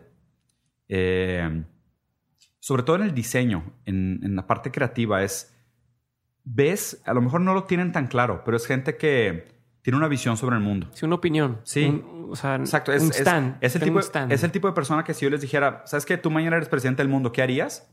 tendrían una idea más o menos de por dónde empezar. Okay. Y eso te das cuenta en el trabajo del día a día, porque tienen una ambición, o sea, tienen algo que los motiva por detrás, tienen una visión, tienen una filosofía, tienen una ideología que, que, guía su mano en todo el trabajo que hacen. Entonces, eso es muy bueno. Y el otro, el tema de no micromanagement, es la idea de yo me meto muy poco en el decision making donde sé que no agrego tanto valor. O sea, yo lo que hago es, yo me imagino que soy una máquina muy cara para la empresa. Cada okay. vez que me prenden, a mí yo cuesto muy caro para la empresa. Entonces, yo trato de intervenir solo donde sé que puedo agregar mucho valor. Entonces okay. ahí es, o sea, si yo me tuviera que depreciar como una maquinaria, yo sería muy caro. Entonces, oye, pues si cada vez que prendemos esta impresora 3D nos cuesta mil dólares la hora, güey, pues no la vas a aprender para hacer tres invitaciones para una, un cafecito un sábado en la tarde, güey. Uh -huh. Préndela cuando venga Obama, güey. Cuando, cuando se necesite, exacto. Entonces, o sea, yo me trato, o sea, y es, y es hasta cierta manera de prepotencia, pero así funciona. No, pero ya que tienes eso en mente, tomas decisiones de forma distinta. Claro. O sea, ya es, ya es una visión distinta. De... Y, aparte, y, funciona también muy bien de alguna manera con los clientes, ¿sabes? Porque es como que, oye, pues no todo el mundo tiene acceso a estar conmigo en todas las juntas. O sea, voy a algunas juntas, o sea, voy a muchas que son importantes, pero trato también mucho de que la gente vea que puede trabajar directo con mi equipo y el resultado es el mismo. O sea, no es, yo no soy la empresa. O sea, yo no soy el capital intelectual. El capital intelectual es la gente que hace las cosas, no soy yo. O sea, okay. hablo muy bien en público y soy muy buen vendedor y tengo, o sea, tengo una capacidad crítica y una intuición tal vez un poco más desarrollada y demás, pero no, yo no soy el capital intelectual central de la empresa. Los, los demás lo son, los diseñadores lo son. Entonces, eso también me ayuda a tener mucho tiempo libre no, durante Y a ellos les das la autonomía que requieren para poder claro. tomar decisiones, porque muchas veces ese es otro, que la gente, no, es que si la cago o es que, este no me dijeron cómo hacerlo. Claro. O, no, y es de, vato, no mames, tú, sí. tú decide y, y hazlo claro. como tú quieras y tienes que tener cierta libertad de, de saber, ok, mientras esté en este rango puedo hacer lo que se me antoje y, y, y, me lo van a ver bien, ¿no? Claro. Y, y, ahí, de hecho, uno de mis problemas, o sea, una de mis fallas, o sea, que de hecho no creo que sería justo nada más platicar de lo que hago bien, pero una de las cosas que hago mal es que explico muy poco. ¿Sabes? Entonces, mucha gente es de que, oye, Diego. Mucha pues, ambigüedad. Sí, güey. O sea, abriste una casa de experiencias, tienes un equipo operativo que diseña experiencias de que, güey, ¿qué es una experiencia? O sea, que, ok, algún día las voy a explicar. Y tengo tres semanas pendiente y no las he explicado. Ah, ¿Sabes? sí. O sea, es negligencia mía. Yo sé también que es por el hecho de que me escondo atrás de falsas responsabilidades y a la mera hora no doy la talla, pero pues bueno, es parte del proceso. Sí, me queda, me queda clarísimo. me queda que porque me pasa si tengo equipo, o sea, hay gente que me ayuda con dementes y a veces estoy este, como en otra onda que no les he explicado de que necesito que me ayudes con esto. Sí. Pero me encantaría que de pronto Pues tuvieran gente- iniciativa. Tuvieran iniciativa, ¿no? Incluso hay gente que me manda. Ha habido varias personas que mandan un, un correo de, oye, me encantaría hacer cosas con, contigo o, este, o, o me encantaría que colaboráramos. Ah, sí. ¿Qué se te ocurre? O sea, mándame una propuesta de qué quieres hacer. Y no, no, este. A ver, ¿qué- qué se te ocurre? Te Es de ayudo a cargar cajas. que, Es de ¿sabes que, qué? güey, no. le voy a dedicar tiempo yo a pensar cómo colaborar contigo. Y no es mamón, simplemente tengo otras cosas 100% alineadas que tengo que hacer. 100%. Pero sería bien diferente si dijera alguien y me dijera, oye, güey, hice todo esto para, para, para Claro. dementes. ¿Cómo ves? ¿Te late? Ah, va, güey, dale, dale. Este, ¿Qué necesitas de mí? Ah, Nada más esta información. Chingón, ten, güey. Sí, sí, sí. Eso sería con madre. Y la 100% gente no lo, no lo hace. No, no me manda el mensaje, oye, tienes el contacto la vez pasada de un compa que, un cuate que no conozco que me escribe, oye, es que me encantó el episodio de Gus Marcos y me encantaría trabajar con él. Este, tiene su contacto como para decirle, este, trabajar. Y le digo, y, Google it. y- y- pero le digo, y aparte de eso, y le digo, y bueno, ¿y qué quisieras hacer con él? No, no sé, ando como empezando. Le digo, ¿sabes qué, vato?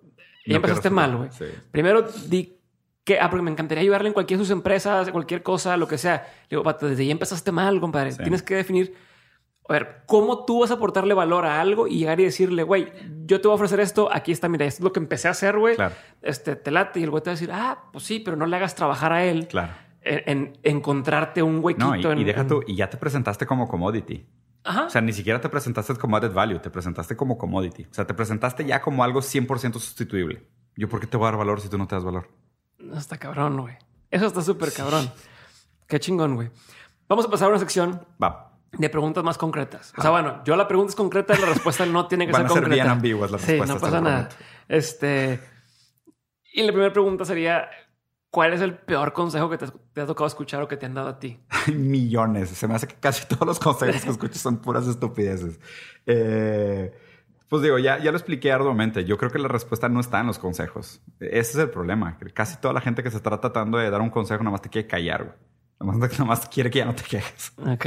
Y si existiera el mejor consejo que te ha tocado que te den o escuchar o, o entender, Trata de disfrazar tus fallas como tus, como tus habilidades. Dale la vuelta a la, a la conversación, Sí. al- a la narrativa. Hay mucha felicidad ahí. Y si no fuera ese, es eh, aprende a disfrutar del deseo, no del objeto del deseo. Esas dos frases para mí, güey, son game changers, pero cañón. Y son, son, son pesadas las dos. O sea, ninguna de las dos son cosas que, que- te aseguro que si crees que las entendiste, no las entendiste. Sí, de que O sea, tienes neta, que volver a pensarlo. Sí, apúntalas, reflexiona, lee sobre lo que estoy hablando. Si crees que las entendiste, no las entendiste. Las voy a volver a decir. La Ajá. primera es disfraza tus carencias o tus, o tus problemas de tus habilidades o virtudes. Y la otra es aprenda a, disfrutar del deseo y no del objeto del deseo. Esas dos frases, te lo juro que valen la pena la pensada. Chingón. ¿Qué es lo mejor que has comprado con 100 dólares o menos? ¿Qué es lo mejor que he comprado? Oye, un libro de origami, una vez que fui a Japón. De origami. Sí, todavía lo tengo hasta la fecha, güey. Yo Sí, sí, tuve sí. algunos de chiquito, hacía origami y ahorita ya me da demasiado. No me, me, me desespero, güey, estar ¿En haciendo cosas con las manos. Para mí fue raro porque fue, o sea, fue algo que es una mezcla entre souvenir, un momento de mi vida. Me acuerdo que también fue algo como primer momento de poder adquisitivo donde dije, ¿qué voy a hacer Ah. con 100 dólares? Y compré un libro. Fue como que, güey, compré un libro. Es como que, ¿what? Podría mi haber primer momento así fue comprar un CD de los Beatles cuando y no me gustan los Beatles, pero fue cuando era Ajá. chiquito y Es igual. significativo, claro. pinche domingo y, y- y- no no te creas.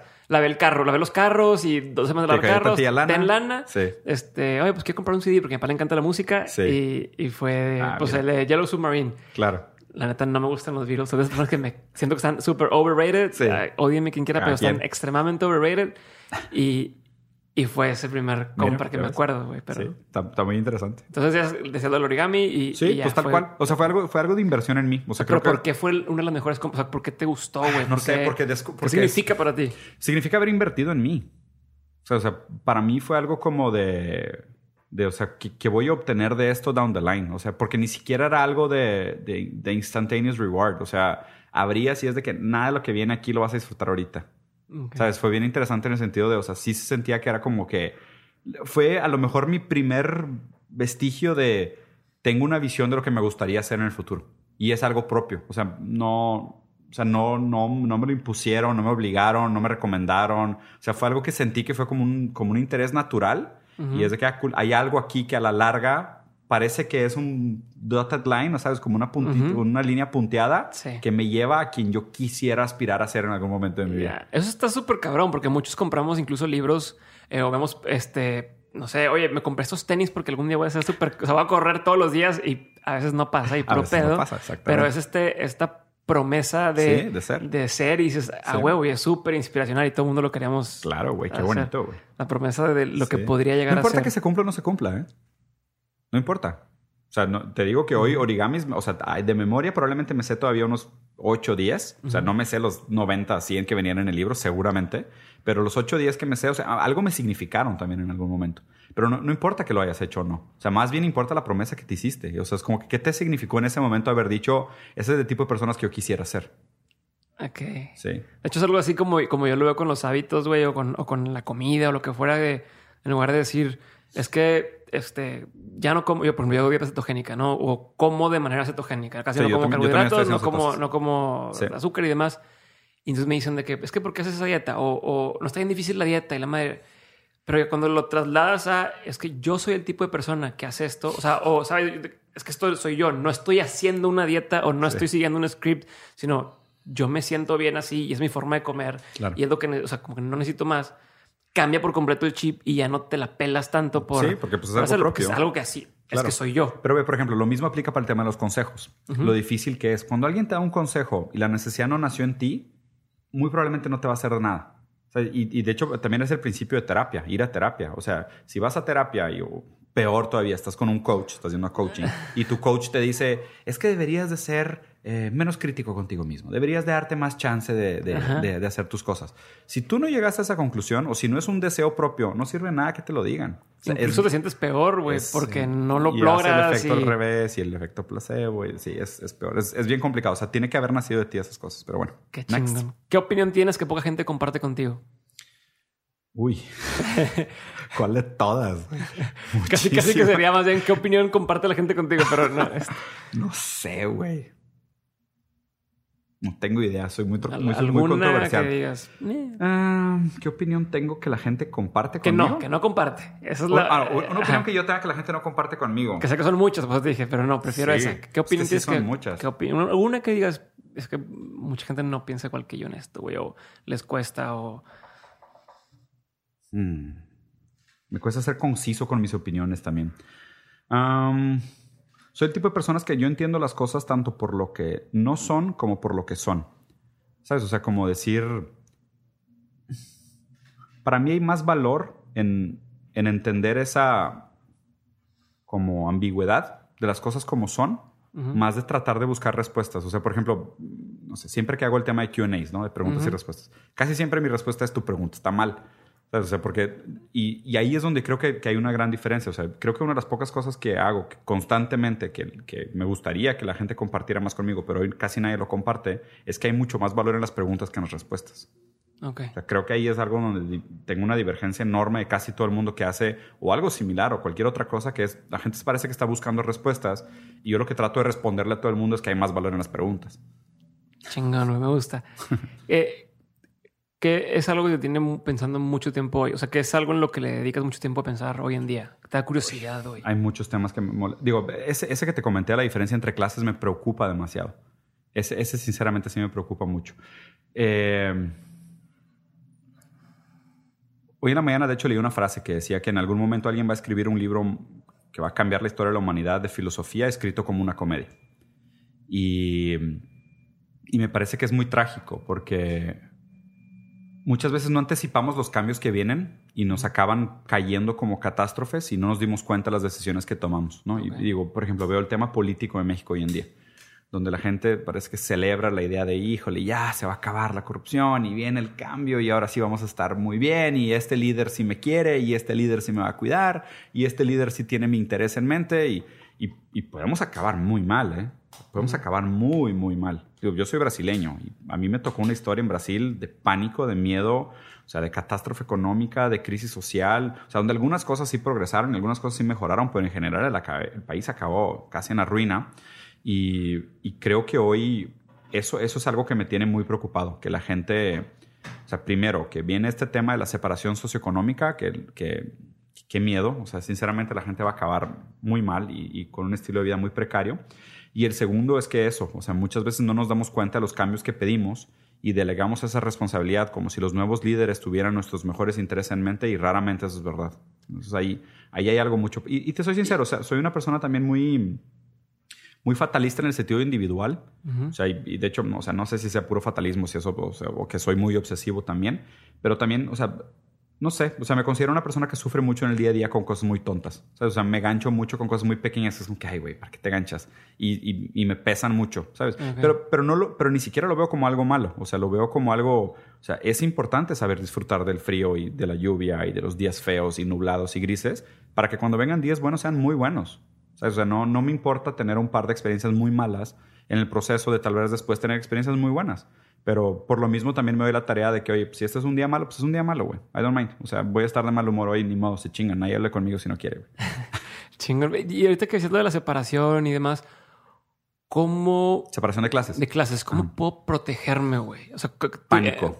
¿qué, Pánico. ¿Qué harías en mi casa? No, no querías porque no me lo pero ¿qué hace uno para protegerse de ese momento y, y, qué puedo empezar a hacer hoy para que no me agarren curva? Pánico absoluto y y, o sea, con que no llega pánico paralizante está perfecto, pero pánico absoluto. En el sentido de decir, dude, ve la película de Elysium, ve la película de District 9, o sea, ve todas esas películas distópicas, güey, y piensa que eso sigue en los próximos 100 años. O sea, ¿y dónde vas a estar tú? ¿Vas a estar viviendo en una nave espacial que flota arriba de todos los pobres o vas a estar viviendo con los pobres? Así, yo tendría pánico, a ese nivel. Así de jodido. A ese nivel, sí. Ahí te va, hay algo bien raro en la sociedad de alguna manera el cine es como ese grito callado de las almas en conjunto, ¿no? Durante mucho tiempo estuvieron de moda los vampiros, ¿ok? Sí, uff, pero tiempo. Los vampiros era como una, está bien rara esta interpretación, pero era como una interpretación de la aristocracia que se alimentaba a los pobres. Entonces los vampiros eran los ricos, opulentes, que vivían en castillos, que se comían, ¿sabes? Que chupaban sangre del, del pueblo. Hoy las películas que están de moda son los zombies que es esta masa de pobres, feos, apestosos, moribundos que corretean a los pocos que quedan.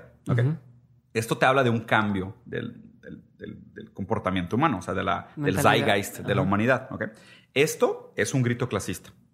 O sea, esto de los zombies de moda es un grito clasista. Entonces, si la gente hoy no tiene ese pánico, no tiene esa paranoia de que, dude, si mañana te dicen que, ¿sabes qué? Las 10 mejores universidades del mundo ya no dan becas, y ya nada más, o sí dan becas, pero todas están de que manipuladas, que probablemente ya lo estén desde hoy, o nunca te van a alcanzar, y hay ciertos puestos a los que no puedes acceder porque hay un capital intelectual de que a menos de que hayas nacido genéticamente modificado para aprender a hablar cinco idiomas antes de los tres años de edad, nunca vas a poder, ya te quedaste fuera del juego.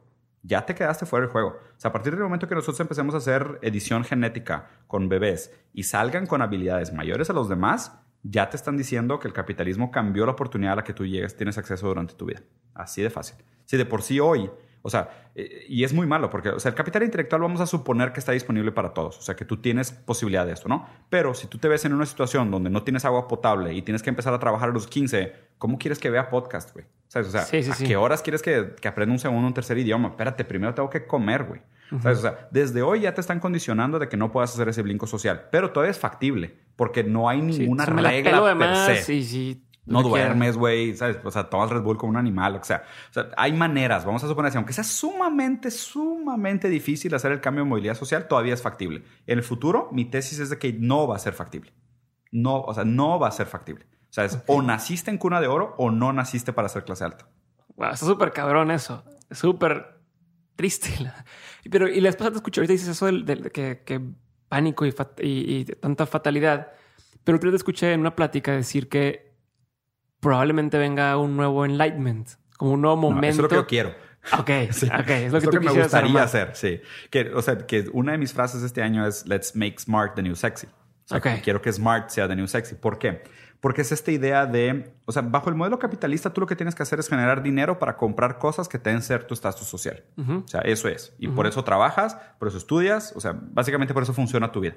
O sea, tu vida está estructurada en un modelo donde tú tienes que tener éxito para tener lana, para comprar las cosas que tú crees que van a satisfacer tu falta. Ese es el modelito. No jala. Ok. No jala. O sea, tú pregúntale a la gente que tiene lo que quieres y está feliz. No. No.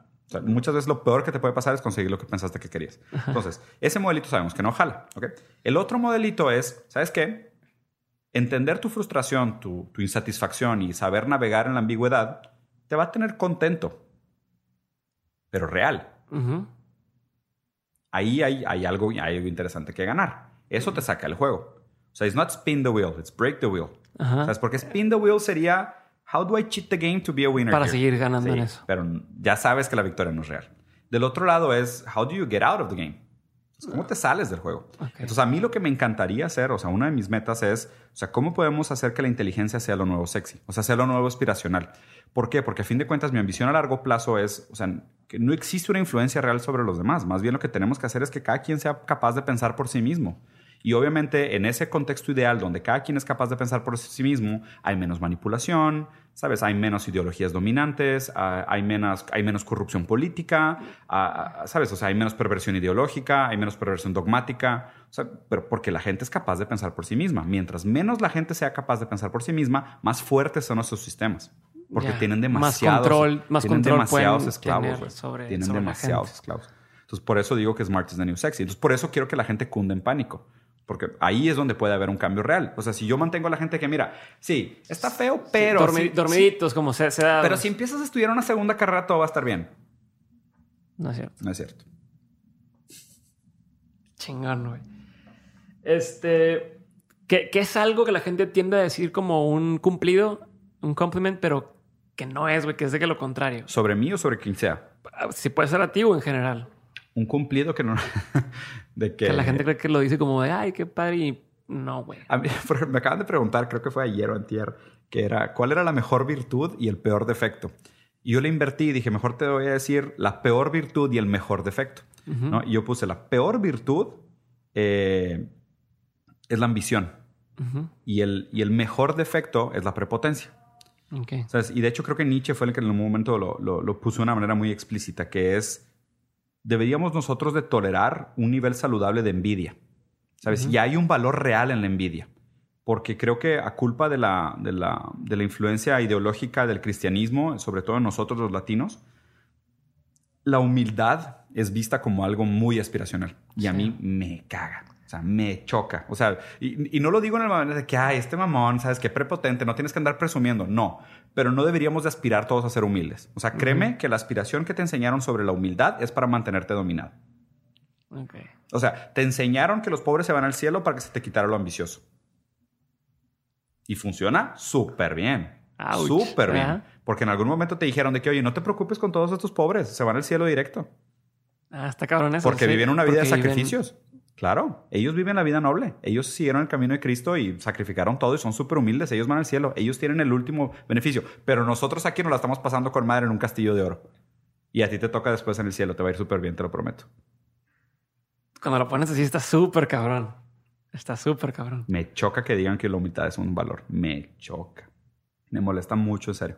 ¿Y, y- y cómo practicas o cómo, cómo encuentras el beneficio? Soy eh, bien, mamón. en- ok. no, a, ver, a ver, yo creo que tienes que ser eh, eh, egocéntrico o es bueno tener un ego. No, a ver, o pero, sea, sí, hay pero, límites, o sea, hay sobre límites. todo. pero Y después ¿cuál puedes es- caer en narcisismo, Me gustaría que, ajá, me gustaría que me, me dieras la, contra, la no le contraparte. tengas miedo a tu ambición. Exacto. No le tengas miedo a tu ambición. O sea, y, y date el valor que te mereces en la ambición y date el valor de, o sea, date también el lugar de decir, logré esto y tiene méritos, ¿sabes? Y no tengas miedo porque soy típicamente también mucho lo que pasa es de que si logras algo muy grande, inmediatamente es de que, ah, por ejemplo, me acaban de dar invitar a una, me acaban de invitar a una plática, güey, que me va a cambiar la vida, güey. Voy a dar una conferencia con Obama en Colombia. Ok. Y digo, es, ¿sabes? Hashtag goals, güey. O sea, Ajá. sinceramente estoy sumamente orgulloso. O sea, he dado muchas conferencias en la vida. De hecho, di muchas conferencias al principio de mi carrera y luego dejé de dar conferencias porque me empezó a aburrir. Y ahorita regresé. Hace como dos meses que empecé con el proyecto, empecé otra vez a abrir mi agenda y a aceptar algunas conferencias. Y me acaban de invitar a esta, güey. Va a ser en Bogotá, 26 y 27 de mayo, y voy a dar una conferencia con Obama. ¿no? Y me hablaron en la madrugada, güey, 7 de la, 7 de la mañana. madrugada, no, me despierto muy tarde. Eh, y de que, oye, me acaban de confirmar, vas a estar en el stage con este güey, tú lo vas a abrir, güey, y luego va a haber un panel. Y yo, de que en la madre, cabrón. Entonces, pues de que se lo platicé a una persona de que, oye, me acaban de confirmar que le voy a dar una, voy a dar una conferencia con Obama. Y me dijo de que, ay, ¿le vas a dar un besito o qué? De que, ¿what?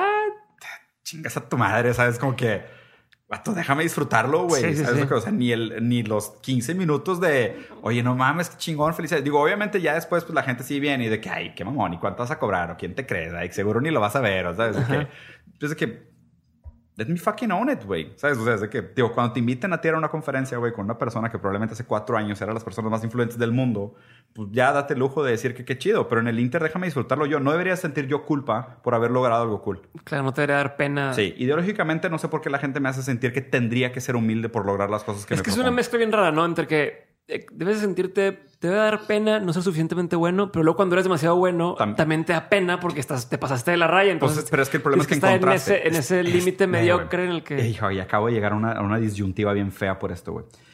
Es el tipo de cosas donde, digo, yo he dejado muchos amigos en el camino, ¿no? Y, y- y suena horrible decir esto, güey.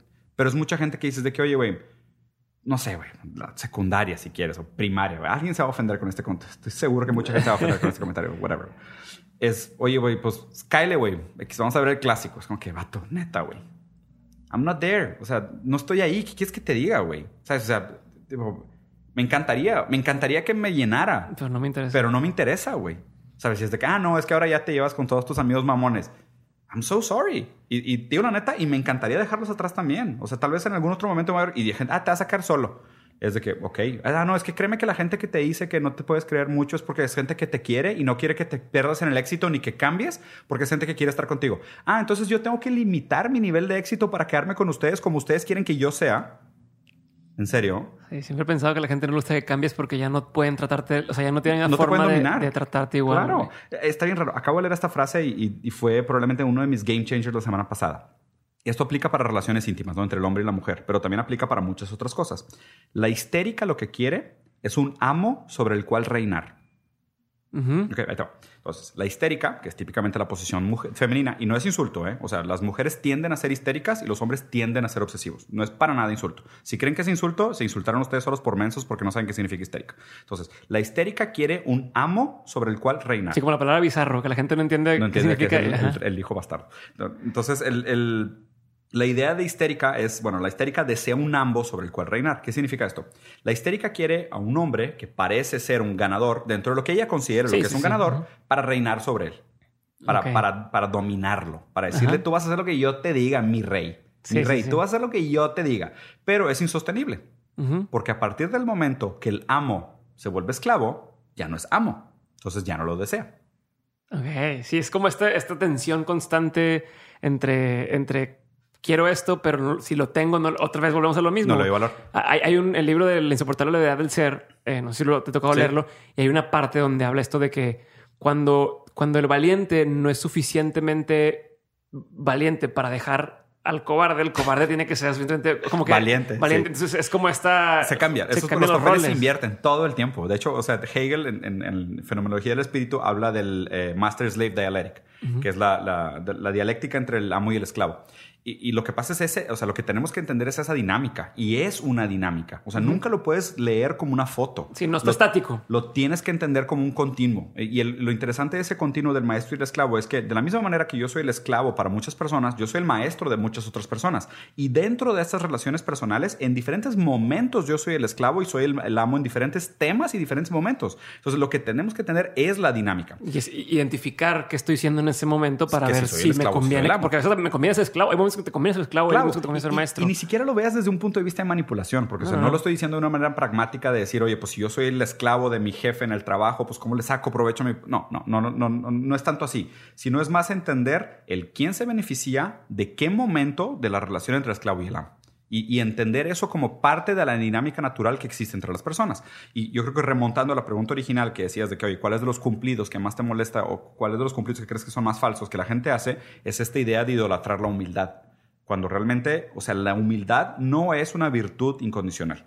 O sea, la humildad en exceso también es mala. Igual que el narcisismo en exceso es malo. Pero el problema es que hoy estoy hablando desde esta posición donde hay un exceso de humildad y no hay suficiente narcisismo. Narcisismo en el hecho, en el hecho correcto. Sí, sí, o sea, sí. en la dirección correcta de darle valor al éxito y que la gente pueda eh, disfrutar y apreciar sus propios logros sin tener que agacharse para no sentirse mamón. El simple hecho de que tengas que explicar y justificar por qué te refieres a narcisismo es porque alguien va a decir este güey es un mamón. Que mamón y que gacho. Seguramente. pero es eso, es lo que estás diciendo. Seguramente. no, tendría que no ser un tema y poder ser algo de, ah, soy narcisista o soy egoísta o sea lo que sea. Y que la gente solo entienda o asuma, ah, ah se refiere a un nivel. Sí, porque sabes que, hablar en sabes que hablar en público hoy es tipo, a ver cuánta gente se ofende, ¿no? Cuánta gente le gusta lo que hago. nada más este pedacito de lo que dijo y, ya es un idiota. Sí, definitivamente. Está bien. ¿A quién, qué, es, o sea, dónde, qué consumes de contenido o de mm. noticias o dónde, dónde te enteras de todo lo que haces? ¿A quién sigues? Mira, hoy, hoy probablemente una de las personas que más, más tiene influencia sobre mi manera de pensar es Slavoj Zizek que es un, es, es, un filósofo moderno que está muy loco, pero muy, muy loco. Durante un rato seguía Peterson, no me duró mucho tiempo, como en seis meses ya, ya no lo soportaba.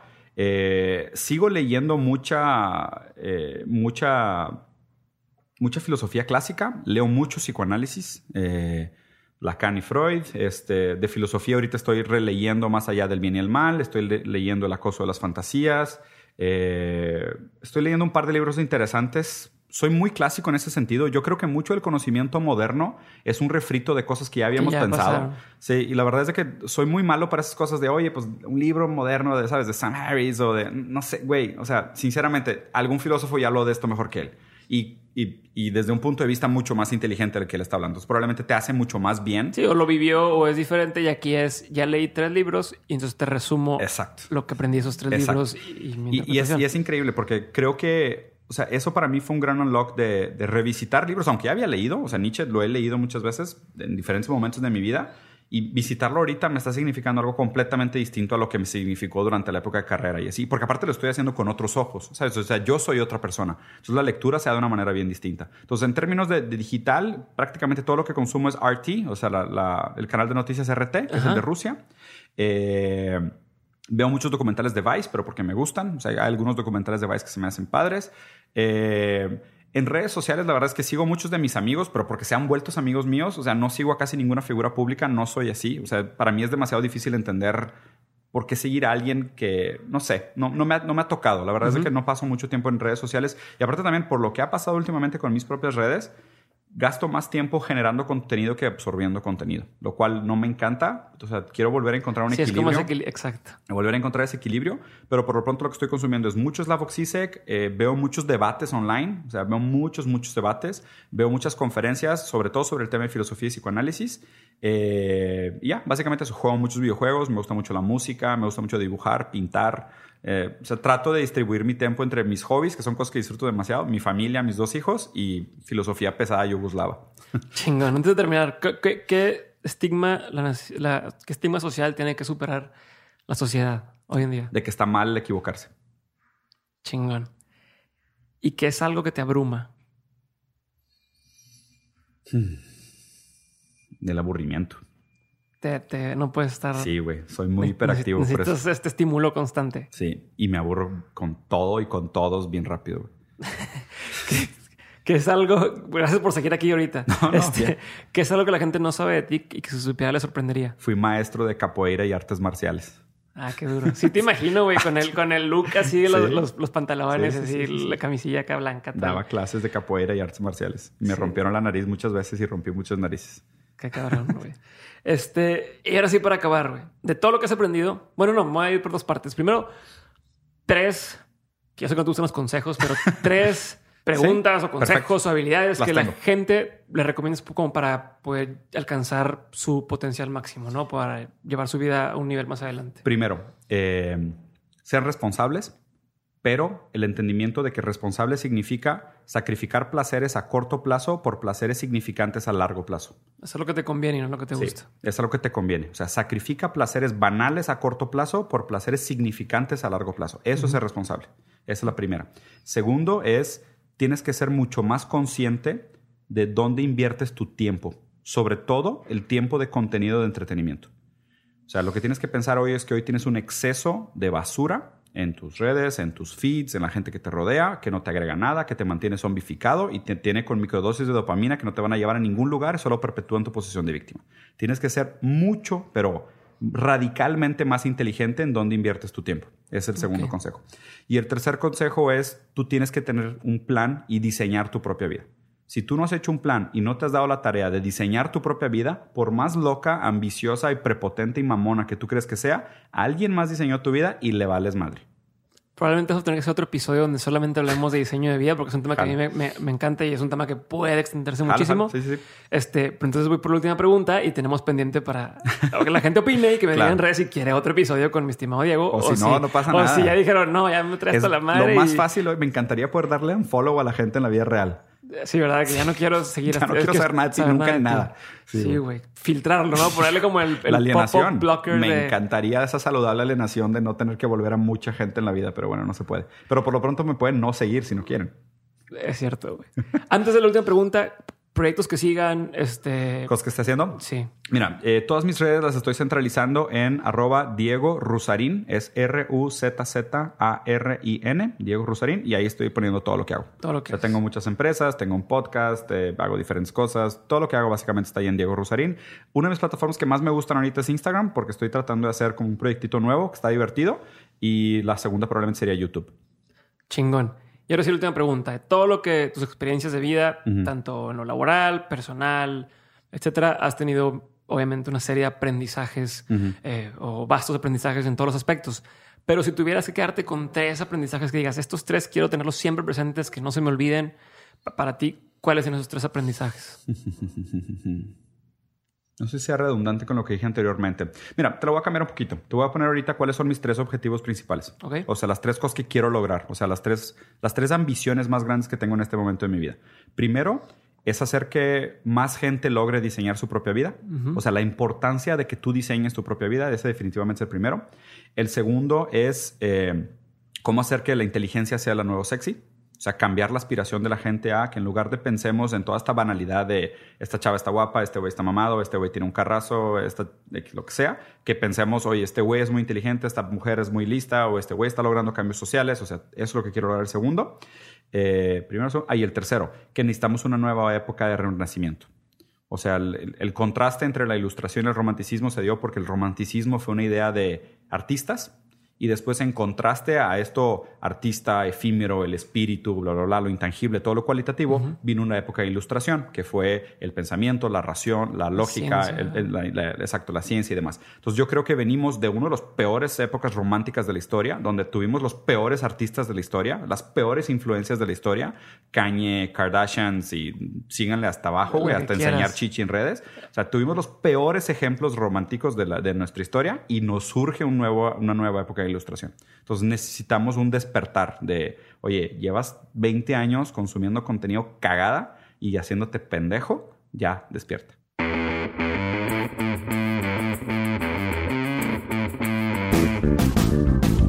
Gracias por haber escuchado el episodio de hoy. Espero que lo hayas disfrutado muchísimo y si sí, no olvides compartirlo con alguien que deba escucharlo. El otro día alguien me estaba preguntando que cómo podían apoyar a Dementes, cómo podían hacernos crecer y demás. Y la respuesta, si es que alguno de ustedes tiene ganas de ayudarnos, es la siguiente. Número uno es seguirnos en Instagram como arroba Dementes Podcast y arroba Diego Barrazas y comentar y preguntarnos y responder incluso preguntas de otros. Eso va a hacer que la comunidad poco a poco vaya creciendo, que poco a poco se vayan reconociendo entre ustedes y vayamos generando pues una especie de sinergia chingona de gente queriendo ayudar a otras personas. Número dos, si comparten en Instagram, en Instagram Stories o en una foto de su carrusel normal de Instagram, eh, fotos del podcast, también nos ayudan mucho para que más gente se entere. No saben lo impresionante la fuerza que tiene que una persona le recomiende a más personas el podcast en lugar de que seamos nosotros mismos recomendándole a todo el mundo. Y número tres, si le quitan a sus amigos su celular y descargan podcast en su celular para que aprenda a usarlos. Mucha gente no escucha podcast porque le da flojera investigar y meterse a cómo lo bajo en Spotify o cómo lo bajo en Apple Podcast. Pero una vez que alguien se los baja y lo empiezan a escuchar, se vuelven adictos a escuchar podcast. Entonces, esa es una tercera forma en la que nos pueden ayudar. Y por último, si nos siguen, si nos, si escuchan en Spotify, pueden darle seguir en ese perfil y eso nos ayuda. O también si nos siguen por Apple Podcast, es picarle eh, seguir o suscribir y dejarnos alguna reseña con sus comentarios de qué les gusta, cómo puedo mejorar y demás. Todo esto nos ayuda a que sean más las personas que nos descubran y entre más gente nos descubren, mejor posicionados estamos en Spotify y más gente nos descubre por ahí y más fácil es que pueda convencer yo a la gente de que venga a grabar conmigo porque van a poder impactar a mayor cantidad de personas. Entonces, ahí lo tienen. Muchas gracias de antemano por todo su apoyo y por todos los que ustedes, o sea, y por todos ustedes que sí quieran eh, echarnos la mano de esa manera. Los que no, no pasa nada, no hard feelings. Vamos a seguir haciendo esto porque nos encanta hacerlo. Y pues bueno, muchas gracias y van a ver que poco a poco y yo estoy seguro que en poco tiempo vamos a llevar juntos a Dementes a hacer el podcast educativo y de negocios más escuchado en Latinoamérica. Así que por lo pronto es todo. Les mando un abrazo a todos, los quiero un chingo y seguimos platicando. Yo soy Diego Barrazas y esto fue un episodio más de Dementes. Bye.